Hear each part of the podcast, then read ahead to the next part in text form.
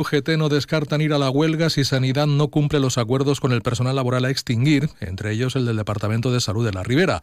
Ambos sindicatos han celebrado concentraciones eh, eh, de protesta ante el Palau de la Generalitat en la que han exigido homogeneizar las condiciones laborales con el personal estatutario aportando aquello de al mismo trabajo, mismas condiciones. Sarario Pérez, miembro de UGT en el Comité de Empresa del Departamento de Salud de la Ribera, ha indicado que si no atienden las reivindicaciones, incrementarán la presión y llevarán las movilizaciones también a los centros de trabajo. Incide en que llegarán hasta donde haga falta y la huelga no se descarta. De momento, el día de la manifestación no, no se presenta ningú per a parlar amb nosaltres del Palau, el que és comissions i UGT. Jo puc parlar per UGT.